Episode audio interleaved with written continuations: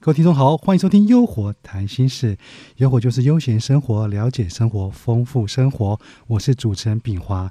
那么今天邀请到一位嘉宾是海饼干文化教育事业的创办人，在大陆啊、台湾、东南亚各国演讲超过三千个场次。让我们欢迎大树教练。炳花好，听众朋友们大家好。好，第第二位我们请到嘉宾也是海饼干文化教育事业创办人的顾问周志平周先生。炳花好，各位听众朋友大家好。好，那我想我们观众都很熟悉哈，领导力我们谈了很多的话题。我们上次有谈到，领导力是要用心领导的，领导力要建立在一个品德基础上，这个领导才会长久的哈。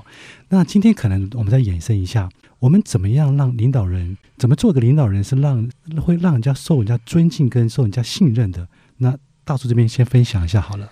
呃，其实刚刚好，最近呢，我觉得我成长了。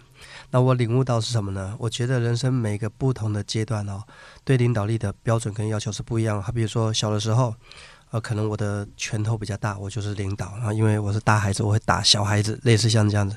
那可能到学生的时候，我会觉得我成绩第一名，我就是领导，因为老师都说我是模范生，类似像这样子。我就这样出社会这么多年过后。我最近的感受就是，我一直认为自己已经算是懂一些领导，呃，也一直在努力的当好领导，甚至已经可以领导，呃，大概有七八十个，就算各行各业的呃社会精英，作为一个分会的领导者跟主席，我一直觉得自己做的还不错。那么，其实我最终的结论是，原来领导这件事是永无止境，而且根本没有做好的那一天。也没有做到位的那一天，也就是当你觉得够好的时候，其实你往往上一看，其实还有下一个层级没有达到。所以说，炳华这个开头非常的好，我就觉得说，如果我们领导者最终以他是否受到尊敬，以及他是否受到信任，以这两个点来说的话，我觉得确确实是一个很好的衡量点。因为就我自己而言，我就觉得可能我会有些人对我有尊重，但是不够有信任，或者是有些人是信任我，但是会不够有尊重。我我觉得这是一个很好的话题。什么叫做信任？信任就是什么话都可以告诉你。那什么叫尊重？尊重就是一种呃，对于你而言，他有一种发自内心有一些，我不能说是敬畏吧，就是有一种呃，就就会觉得哦，你说的话，我我要很认真，我不可以太开玩笑。可是你知道，这两者之间有一个很模糊的地方，就是要他太尊敬你了，好像就是没有那么信任，就什么话不敢跟你讲。那你说他什么话都跟你讲，好像就。没，好像又不是那么懂得尊敬你，跟你没大没小的，所以我觉得在这两者之间，我来衡量自己，我觉得呃，确实自己还有很大的成长空间。那我也还在努力寻找到底怎么样找到那个平衡点。好，那志平这边呢，呃，领导人怎么领导力，怎么领导人怎么样受人家尊重，或是被人家信任的，你的想法大概怎么样？呃，就这个部分呢，我想从另外一个角度，就是反面的角度来说这个部分。你要让我说怎么样才可以受人尊重，或者是怎么样才可以得到信任？我觉得如果把这个问题反过来问，就是说什么样的领导人是不受人家尊重，什么样的领导人是不让人家信任的？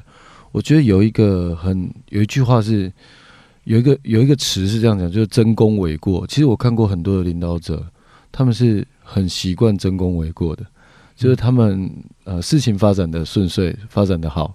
他们会认为是我一手策划，是我懂得领导，是我懂得布局部署，所以事情才变得好。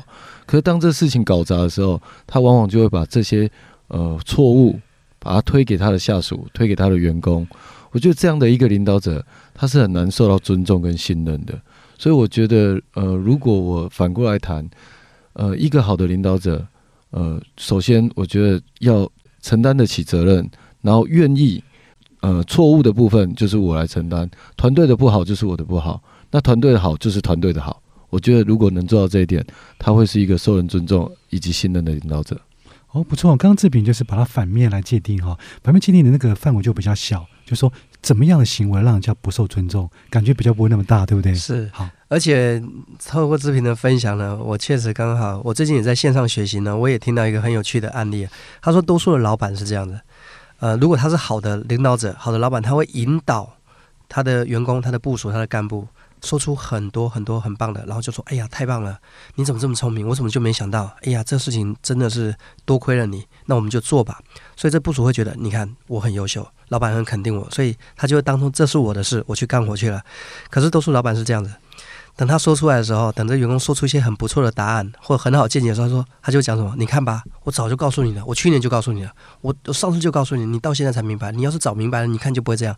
那可能如果在这两者比较之下，就是后面那个老板就越来越不受尊重，因为就觉得有什么东西都是你，你早就讲过了，我们没做好。那有什么不好，就是我早就跟你讲过，你看你不听。所以我觉得刚才志平举那个例子还蛮写实的，确实在生活上有这样的例子。就是要勇于承担嘛，哈，勇于承担。那可能有听众会认为说，哈，就是说，呃，因为每个人的想法都不同。我们俗话说，一种米养百样人嘛，对不对？是。那很难一个领导力领导人，他也不是十全十美的，很难说一个领导人会被大家都尊重信任。那这个的的中间的点大概怎么样去？如果要问我的话，我觉得有一个核心指导原则，就是首先不可能让所有人都满意。对啊，我们我们的历史上所有的伟大的领导者，他会受到很多人的拥戴跟佩服，但还是依然会有呃反对，就是可能是为了反对而反对，或者理念立场不同而反对，或者种种原因而反对。所以我们还是要说一件事，就是说，呃，终究历史啊。会还原一个人的功功过一生啊，都就是会盖棺论定。所以当这个事情没走到最后的时候，我们其实也很难说他到底是不是一个好的领导。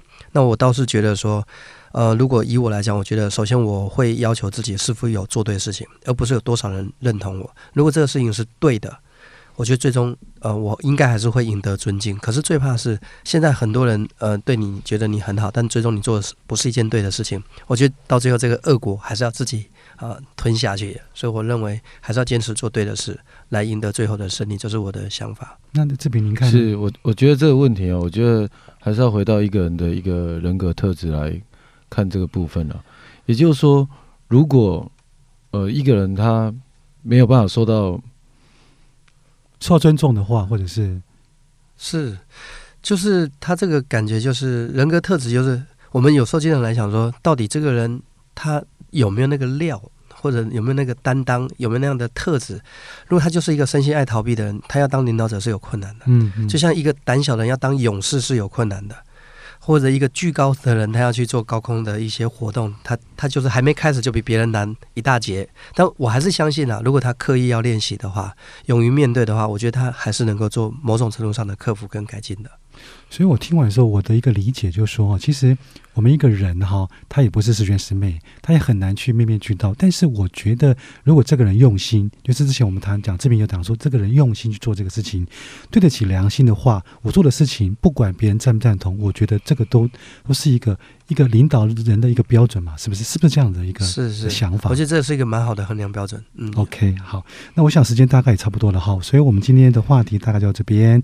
那非常谢谢大树教练跟志平。好的，谢谢谢平华。好，别忘了小心收听我们的《优活谈心事》，拜拜了，拜拜。